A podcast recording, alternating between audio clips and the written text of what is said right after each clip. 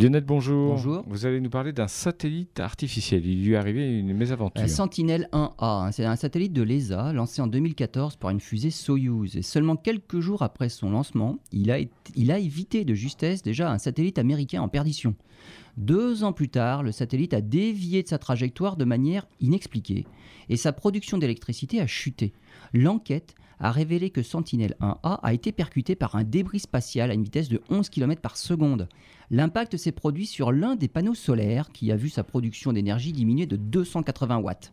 Le panneau présente une déformation de 40 cm avec un trou en son centre. Le débris responsable de l'impact était d'origine artificielle lui aussi, probablement issu d'une explosion ou d'une collision.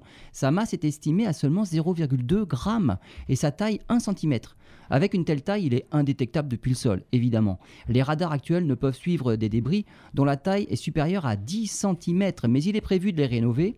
Leur capacité de détection passera alors à des débris de l'ordre de 3 cm, voire même 2 cm. Ce sera en fait toujours insuffisant pour détecter le genre de débris qui a percuté Sentinelle 1A. D'ici à la fin de la décennie, le nombre de débris à surveiller passera de 20 000 à plus de 100 000. À la suite de cette collision, déjà 7 nouveaux débris ont été détectés et ils sont maintenant suivis. Le film Gravity, qui évoque ce genre de collision avec des débris, est maintenant tout sauf de la fiction. L'environnement proche de la Terre devient vraiment dangereux.